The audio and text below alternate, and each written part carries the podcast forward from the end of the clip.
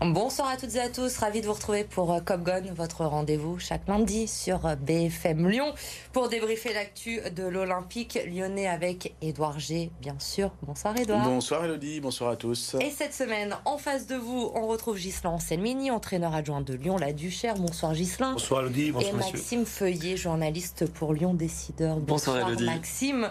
Vous réagissez, vous le savez, via le hashtag Copgon. On perd pas de temps, on rentre dans le vif du sujet tout de suite avec ce match donc de l'OL face à Lorient. C'était hier après-midi au Groupama Stadium et un nouveau coup d'arrêt pour nos Lyonnais après la victoire à Angers la semaine dernière. Ils avaient l'occasion de reprendre des points pour espérer jouer les places européennes face à un concurrent direct, Lorient, mais les hommes de Laurent Blanc n'ont pas réussi à concrétiser face au Merlu malgré quelques occasions pour euh, les Lyonnais, notamment en seconde période, hein, parce qu'on s'est un peu ennuyé, on peut le dire, en première période. 0-0, c'est le score final. L'OL reste dans le ventre mou du classement à 6 points de Lille. Le prochain adversaire des Lyonnais vendredi. Les réactions d'après-match au micro de Édouard G. Certainement des regrets, oui. Parce que quand on voit le match et le déroulement du match, on peut on peut penser qu'on pouvait gagner le match. Moi, ce qui me désole un petit peu, c'est que vu le match qu'il y a eu, euh, il n'y ait pas eu de but. Se procurer des occasions, c'est déjà bien. Les convertir, euh, c'est autre chose. Il y en a qui l'ont d'une manière innée, ça. Il y en a qu'il faut qu'ils le travaillent. Et, c'est encore pas gagné. Bah, un peu de frustration, parce que euh, voilà, sur le contenu, c'était très très bien. Et il manque, il, manque, il manque ce but. Voilà, c'est un ensemble de choses où il faut être, il faut être méchant devant le but c'est bien parce qu'on a été défensivement, on a, été, on très solide et concentré jusqu'au bout. Donc il faut continuer dans cet état d'esprit et monter encore euh, l'agressivité dans, les surfaces. L'OL, messieurs, qui avait l'occasion de passer devant Lorient au classement, de se relancer pour la course à l'Europe avant Lille vendredi soir. Encore une fois, Gislin, c'est raté. C'est manqué, oui, oui, on, s'est manqué. On ne peut pas gagner un match, surtout contre Lorient, qui est une belle, équipe euh, cette saison. Voilà, même si hier, j'ai essayé de trouver euh, moyen, en jouant qu'une mi-temps sur deux. Euh, la deuxième mi-temps a été assez bonne. Je, rejoins Rémi. On est solide en effet, 0-0, euh, pas de but encaissé, excusez-moi. Mais 0-0 à Lyon à domicile, c'est insuffisant par rapport à notre début de saison. Edouard, vous étiez évidemment au, stade hier. Quel ressenti vous, vous avez eu? Ben, Quand on commente un match en intégralité comme ça, vous imaginez la première mi-temps qui était affligeante à commenter. Ben, heureusement, il y avait un petit peu de Formule 1, il y avait un petit peu de. Voilà, il fallait un petit peu meubler euh, parce que franchement, il n'y avait rien à dire. qu'en fait, on a parlé de, mi-temps euh, insipide et on pensait. D'ailleurs, le match d'Angers, on, avait, on pensait avoir vu la pire mi-temps de l'OL. Là, euh, voilà, bon. Donc on, a toujours des surprises. on a toujours des surprises et finalement la deuxième était intéressante parce que c'est un match paradoxal parce que si on suit tout le match tel que je vous l'ai décrit ou, euh, Maxime ou euh, Gislain, c'est vrai que c'était un match nul quoi en fait. Mais en fait, si on regarde les, meilleurs moments du match, et on va les voir, en parler avec la deuxième mi-temps, ça peut être un match intéressant quoi en fait. C'est pour ça que c'est assez marrant de de, de, de, commenter ce match si tu l'as tout vu du début à la fin, ou si tu vois qu'un résumé. Euh, donc, euh, tu l'as tout vu du début à la fin, tu te dis c'est un 0-0 insipide. Et si tu regardes juste les highlights, comme on dit, bah, tu dis ça peut hein. être que les résumés. Tu te dis, oh, bah, c'est un bon 0-0. Voilà. Maxime, un bon 0-0 On s'est quand même ennuyé ferme. Euh, c'était quand même un petit peu difficile, c'est toujours comme ça. Parce que tu as regardé tout le match. J'ai regardé tout le match, malheureusement, malheureusement, alors qu'il y avait le Grand Prix, comme tu disais à côté, mais l'OL, c'est toujours un pas en avant. On a un super parcours en Coupe de France, un beau match face à, face à Grenoble, deux pas en arrière, des en championnat, ça recule, ça coince. On a du mal à marquer, à trouver les filets, c'est encore plus difficile depuis la blessure d'Alexandre Lacazette. Vous vous rendez compte quand même qu'on est en train de dire, excuse-moi Maxime, on a un bon match contre Grenoble. On a l'Olympique Lyonnais, on a un bon match contre Grenoble. C'est un, match de finale de Coupe de Attention, Grenoble, s'ils mettent leurs deux cases qu'ils ont avant, c'est pas le même match. Hein, voilà. Mais voilà, mais c'est vrai que hier, voilà, hier, une mi-temps, on parlait de jeunesse. Il y a beaucoup de jeunesse à l'Olympique Lyonnais. La faute à, la jeunesse, on l'explique pas Non, mais la faute à la jeunesse, je pense qu'à un moment, il faut, il faut arrêter avec la jeunesse. Quoi. ils veulent jouer à 17, 16, 17, 18 ans. Euh, ils ont beaucoup de talent, mais en fin de compte, le talent, il faut des stats maintenant. Il faut les stats, que ce soit Bradley, que ce soit Ryan, que ce soit tous les jeunes, il faut des stats. Et des stats, c'est des buts et ou des passes d'ess. Maxime l'évoquait à l'instant, Alexandre Lacazette, blessé, absent encore hier face à Lorient. On a le sentiment quand même, Edouard, qu'il y a une Lacazette dépendance dans, dans, cette équipe lyonnaise. Bah, fatalement, en tant que alors buteur, donc là en parlant de stats, hein, Gislain, il y en a. Mm. Et puis aussi en tant que leader d'effort, parce qu'on voit que quand il est dans les grippes, euh, bah, on sent un Ryan Cherky peut-être plus impliqué. Alors, c'est pas forcément plus impliqué, mais en tout cas plus guidé. Donc, euh, Alexandre Lacazette fait un, effort à droite, il va peut-être suivre à droite. Un effort à gauche, il va suivre le, mouvement. Donc, euh, c'est contagieux tous les mouvements que, font, que fait Alexandre Lacazette. Donc, il y a cet aspect tactique, et il y a cet aspect efficacité, stat, et puis il y a l'aspect aussi justement d'être contagieux au niveau de, l'effort. Ça manque pour un Ryan Cherky, puis après ça manque un petit peu pour, pour tout le monde. Et puis il y a sa finesse. Hier, il y a une ou deux occasions. S'il est là, alors c'est facile de refaire l'histoire, hein, mais il y a une ou deux occasions, elles vont, euh, elle va au fond, quoi, en fait. Donc euh, voilà, il y a quand même une, une dépendance. On est toujours dépendant d'un excellent joueur, d'un facteur. Vous parlez de, de, Ryan Cherky et de sa relation avec Alexandre Lacazette. Hier, Ryan Cherky, on l'a vu notamment en première euh, période, agacé parfois euh, envers euh, Bradley Barcola. À la pause, au micro de nos confrères de, Canal, Ryan Cherky a dit il ne sent pas le jeu, Bradley, il sent pas ce que, ce que je veux voir. Vous comprenez, Gislin, vous, le joueur, qu'on puisse dire ça à la mi-temps, qu'on puisse, ça... parler comme ça de, de son coéquipier à alors, la mi-temps Non, non, non, alors, je comprends pas. Pourquoi je comprends pas? Parce qu'encore une fois, mon, mon, job, c'était de, de défendre. Voilà, et plus on monte vers, vers, l'attaquant à l'avant-centre, plus on est individualiste. D'accord Ok, maintenant, moi, j'aurais jamais dit ça, et je pense que beaucoup, beaucoup de, défenseurs au milieu de terrain disent pas ça. Ryan a été maladroit dans ses propos, c'est une certitude. Voilà, parce que c'est vrai que après Ryan, il fait aussi tellement de choses que même lui, je suis sûr qu'il sait même pas comment il fait d'ailleurs. D'accord, on sait même pas où ça va arriver au dernier moment. Donc il est aussi très dur à lire, Ryan. Ryan Cherky, qui quand même euh, hier encore, euh, comme euh, souvent avec lui, Maxime, on a vu du bon Ryan Cherky, mais en même temps, on a vu aussi les, mauvais côtés. Il y a beaucoup de frustration. Il y a toujours beaucoup de frustration avec, euh, avec Ryan Cherky parce qu'on sait de quoi il est capable. On, a vu, notamment sur les derniers matchs, il y avait beaucoup de, de beaux gestes. Il était décisif. Ryan Cherky, il a une super occasion en fin de match. Euh, tu parlais de cette deuxième mi-temps, Edouard. Il y a une super occasion pour Ryan Cherky. On voit Laurent Blanc sur le banc sans mordre les doigts d'ailleurs. Il a juste à la pousser au fond. Il l'a choisi mal. On ne sait pas ce qu'il fait, si c'est un point de pied gauche. il, prend, il prend le pied gauche. Il est sur son pied gauche. Le but ouvert, c'est dommage et ça fait partie de cette frustration sur, sur ce match-là. Efficacité. Efficacité. Ryan est exceptionnel joueur, on l'a dit, c'est vraiment. Voilà. Maintenant, s'il veut passer ce palier de très grands joueurs ou de très bons joueurs, il va falloir qu'il augmente ses, stats, ses stats. On est dans les stats. Hein. Il y a euh, Laurent Blanc en conférence de presse depuis un petit mois, il utilise toujours le mot mouvement. C'est beau d'avoir du talent, c'est beau d'avoir euh, euh, des gris-gris, c'est beau d'avoir de la technique, mais il faut du mouvement. Et on a vu en première mi-temps euh, qu'il n'y avait pas de mouvement. Et par contre, en deuxième mi-temps, il y a eu du mouvement. Et il y a eu des appels, donc à ce moment-là, et ça, part de tout le monde. parfois, Ryan Cherky fait trop des choses arrêtées. Donc du coup, bah, lui est arrêté, donc les autres font quoi? Je vous parlais de contagion pour les efforts d'Alexandre Lacazette. Bah, là c'est pareil, c'est contagieux, mais pas dans le bon sens qu'en fait. donc il est arrêté, les autres s'arrêtent. Et puis en plus, quelque part, juste là, t'as raison.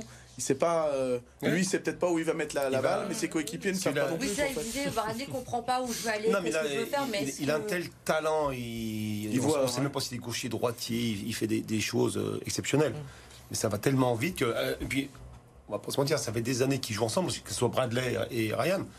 Peut-être que Bradley dit, tu sais quoi, il va faire encore son crochet ou son râteau, tout ça, donc il va pas me le donner en première intention. Donc, et en fin de compte, il va la donner en première intention, donc voilà, donc euh, on sait jamais en fait. Mais c'est vrai que le jour où il arrivera à mettre la technique au service du mouvement, ou les mouvements au service de sa technique plutôt, ça sera euh, exceptionnel. Il faut qu'il arrive, et hier en conférence de presse, après le match, parce que je vous parlais que Laurent Blanc parle toujours de ces histoires de mouvement, il dit il y avait plus de mouvement deuxième partie, et Ryan Cherky le cible toujours. Hein. Il l'avait dit, hein, souvenez-vous, je ne vais pas le lâcher. Là en conférence de presse, je, ne le lâche pas. Euh, il y a eu du mouvement, et il y en a qui partent de loin, Ryan Cherky part de très très loin. Il a beaucoup insisté sur, euh, sur ces mots. voilà, pour repasser un. Mais c'est vrai que le jour où il arrivera à faire les deux, franchement, il peut soulever le stade, en fait. Euh, et c'est ce qu'on lui demande. Mais il faut des stats. Et en attendant, l'OL est dixième seulement de, de la Ligue 1. C'est le plus mauvais euh, classement de la saison pour, euh, pour les Lyonnais. On le disait, on le regarde là, ce classement, l'OL qui est dixième, Lille sixième est à 45 points, donc à six longueurs, Rennes cinquième à, à six longueurs. Alors, ce sont des adversaires pour l'Olympique lyonnais dans les prochaines semaines, mais là quand même, encore une fois, Maxime, on a le sentiment qu'on rate le coche en battant Lorient, on pouvait repasser devant les Merlus, se relancer dans cette course aux places européennes. Et on se dit encore une fois, eh bien, on passe à côté. Parce que l'OL est en train de devenir une équipe du ventre mou. On le dit depuis, depuis quelques semaines. Dixième. l'OL est à sa place aujourd'hui. L'OL dixième aujourd'hui est à sa place. Toutes les équipes de Ligue 1 peuvent venir espérer prendre un point euh, au Groupama Stadium. Ce n'était pas forcément le cas il y a quelques années. Aujourd'hui, l'OL dixième, sur ce qu'on voit depuis deux, trois saisons, l'OL est à sa place. Non. Non, non, non, Maxime, je suis désolé. L'OL euh, l'OL ne, ne, peut pas se contenter d'une dixième place et l'OL va finir, euh, comme très souvent, il y a quelques années, en boulet de canon. Je suis persuadé. Donc pour vous, la course à l'Europe, elle n'est pas terminée, Edouard, Gislain, Maxime? Pour les deux, oui, pour moi, non. C'est sûr. Moi, pour le championnat, pour le championnat, c'est. On parle pas de la Coupe de France.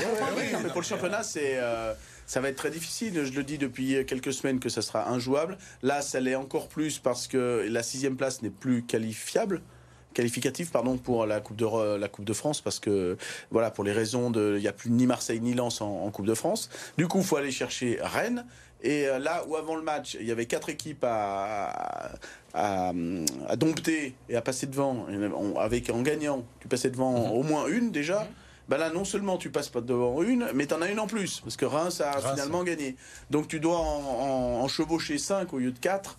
Et puis euh, c'est Jean-Michel Larquet qui au début de euh, quand il était à RMC dans les années de, de, l'OL où ça gagnait, euh, il me disait ouais c'était il y a une petite vingtaine d'années. Il me dit il faut regarder bien évidemment le ce que fait l'équipe en tête, donc en l'occurrence l'OL, mais surtout ce que font ses adversaires. Et à chaque fois qu'il y avait des possibilités de revenir, bah, il trébuchait. Le Lyon faisait un petit match nul euh, inattendu. Et ben l'adversaire derrière n'arrivait pas à gagner. Et ben c'est le genre de choses, d'occasions manquées. Et là, il y a eu trop d'occasions manquées pour rattraper le. Pour Edouard, c'est compliqué le championnat. Pour Maxime non, c'est Mort, c'est mort. C'est mort. Ah, c'est mort. On est d'accord. C'est mort. Pas pour la, la, la, la, cinquième, c'est la, la conférence, conférence euh, l'Europa League à deux balles, là, c'est ça là. C'est ça. Là, c'est quatre. Maintenant, est-ce qu'il faut la jouer, celle-ci? Tu vois, parce que c'est ah, jeudi. Voilà, donc je pense qu'ils peuvent, ils ont quoi finir dans les 5-6 premiers, oui. Maintenant, est-ce qu'ils vont vouloir faire ou voilà. eh bien, l'ancien joueur a la même analyse que le joueur actuel, Johan Le Penant. Écoutez ce qu'il disait hier en zone mixte. On sait très bien que c'est pas notre place. Après, je pense qu'on n'est pas, pas largué aussi. Parce que là, si on gagnait, on pourrait revenir, euh, on pouvait revenir euh, assez proche de la cinquième place. Mais euh, devant, ils n'ont pas gagné. Donc voilà, on n'est pas largué. Donc à nous de gagner les prochains matchs et de revenir au tableau. On n'est pas largué pour Joanne Le Penant. Il y a encore de l'espoir, mais on l'a bien compris quand même, messieurs. faut se diriger vers la Coupe de France et cette demi-finale avec le déplacement à Nantes le 5 avril prochain. Même si Laurent Blanc le dit, hein, on mise pas tout sur la Coupe de France. Il y a encore des points à prendre. Mais il n'y a que ça qui pourra sauver la saison. On est dans une telle situation en championnat, dixième place au classement, là, comme euh, disait Edouard, il n'y a plus que deux matchs à aller chercher. Ça rappelle un peu la situation de 2020, même si c'était à une autre échelle en, Champions League. Là, c'est deux matchs. Encore un match et c'est le Stade de France. Deux matchs et c'est la victoire, une qualification européenne. Il va falloir miser dessus maintenant, surtout avec les adversaires qui restent et les trois adversaires que sont Nantes, Toulouse et Annecy. L'OL, normalement, est meilleur que ces trois équipes. Elle faire plaisir à Edouard qui rêve de cette finale au Stade de France entre l'Olympique Lyonnais et Annecy. Bah, je rêvais, euh, il y a eu Lyon-Chambéry, il y a eu Lyon-Grenoble, je rêvais d'une troisième, euh, euh, troisième équipe pour faire le, tirage au sort à 43, hein, les autoroutes de la région, à 43, à 41 et à 48. Que je connais très bien, bah, finalement j'en ai que deux sur trois pour l'instant. Mais pourquoi pas au Stade de France, c'est jouable.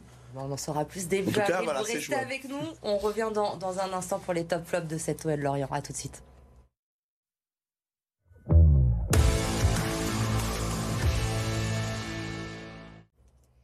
On est de retour pour euh, la suite de Cop Gun et les top flops, bien sûr, de cette OL Lorient. On commence avec ce qui vous a plu, messieurs, dans cette rencontre. Édouard, Joanne Le Penant, pour vous, c'est votre top.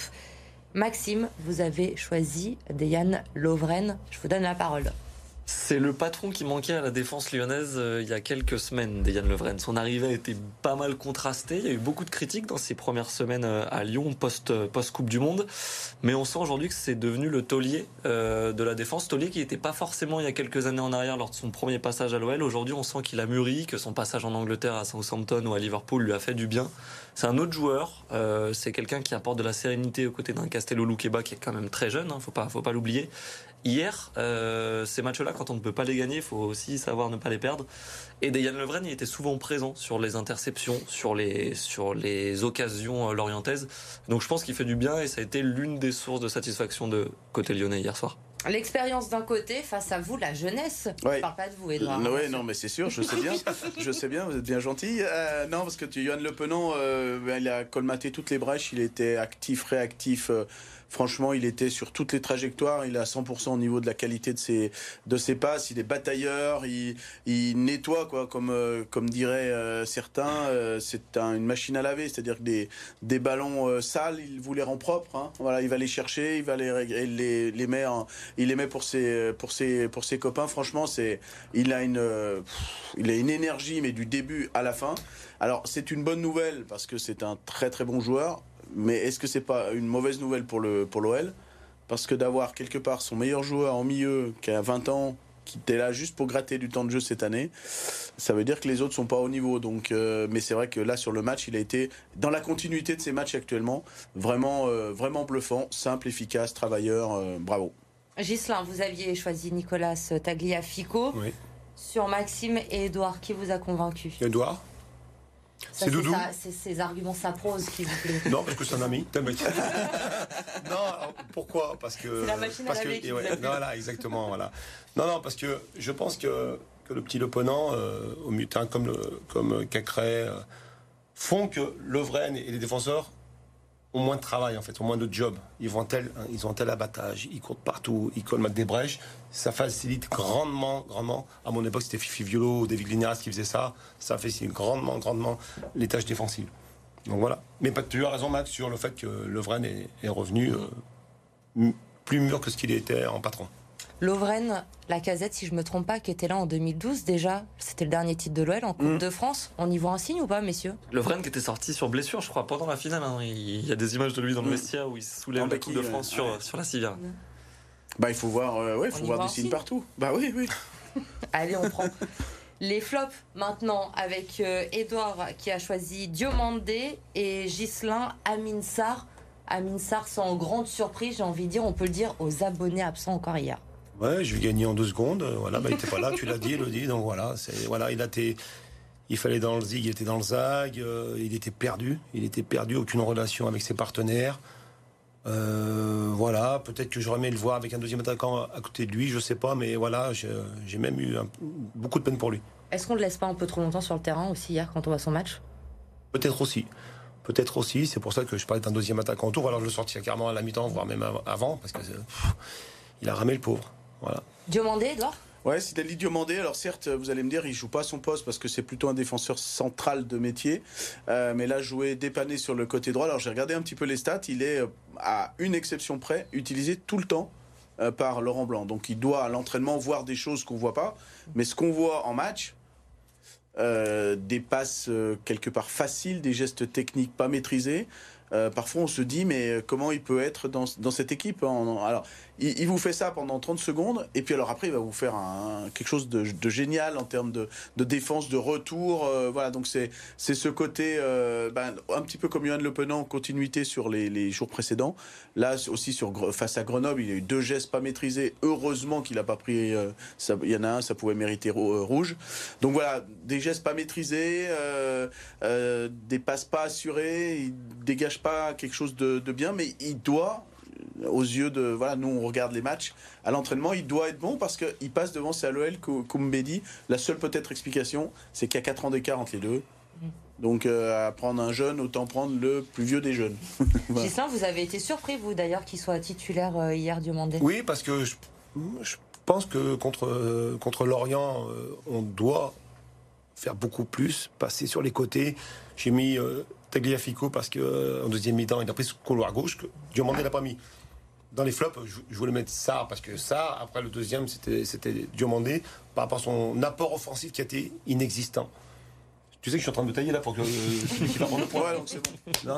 Tranquille, j'ai gagné. Non, Merci. je vais, hein. je vais quand même Non, rejoindre parce euh, que je crois sur- que Maxime euh, était un peu de votre avis Je sur, vais sur rejoindre Ghislain Ouais. sur Aminsar. On parlait tout à l'heure des mouvements d'Alexandre Lacazette. Edouard, tu, tu parlais des mouvements d'Alexandre Lacazette. Hier, le contraste, il est saisissant. On voit un Aminsar qui est inexistant, qui est statique dans la surface. C'est peut-être un renard des surfaces, peut-être un renard des surfaces. Peut-être qu'on qu'on exploite mal son potentiel. N'empêche qu'hier, c'est pas possible de jouer à ce niveau-là.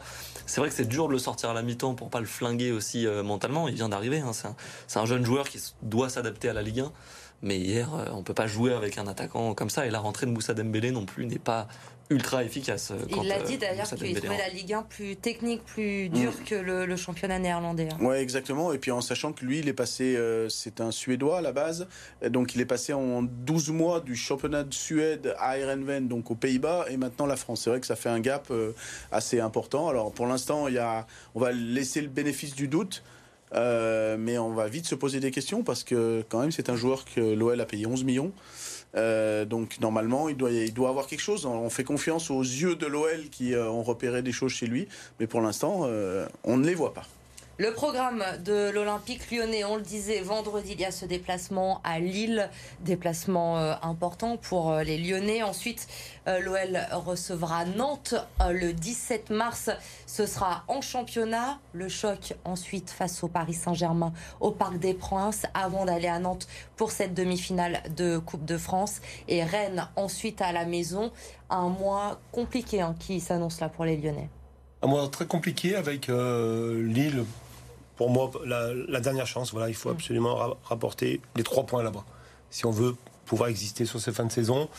J'ai vu que le 2 avril, il y avait le, match au parc. Le, trois jours après, tu joues euh, à Nantes. C'est là. Là, ça va être compliqué. Voilà, je pense que Laurent Blanc va faire des choix, à mon avis. Et si on disait tout à l'heure, Maxime, je crois que c'est toi qui as dit euh, s'il y a deux matchs à gagner, c'est la demi-finale à Nantes et potentiellement, si tu l'as gagné, la finale. Mais pour bien gagner ces matchs, il faut avoir de la confiance. Du coup, les matchs d'avance sont quand même importants. Il ne faut pas euh, les laisser pour compte. Et d'ailleurs, dans les discours, Laurent Blanc nous a dit en conférence de presse je ne parle pas de Nantes, je parle que du match, en l'occurrence de Lorient. Et je pense qu'à chaque match, là, on va avoir ce discours. Un mot rapide, Edouard, pour euh, vendredi soir. Alexandre Lacazette, Anthony Lopez, ils seront là ou pas? Alors, Anthony Lopez, c'est un doigt cassé. Il a joué le match face à Grenoble d'ailleurs, parce qu'il s'est blessé au début du, à l'enchauffement. Euh, donc, lui, il voulait jouer, mais bon, au niveau médical, je pense qu'on va peut-être le préserver pour la demi-finale. Et puis Alexandre Lacazette, ben, euh, on avait dit qu'il était là pour le match de Grenoble. Hein. on repousse, on repousse. Hein. Voilà, mais euh, on repousse, on repousse. Donc euh, peut-être là aussi, ils mettent un petit peu sous cloche pour le match de, de Nantes, on ne sait pas. À suivre donc ce match de l'OL à Lille vendredi soir. Les autres résultats du week-end, c'est avec Fanny Cousin.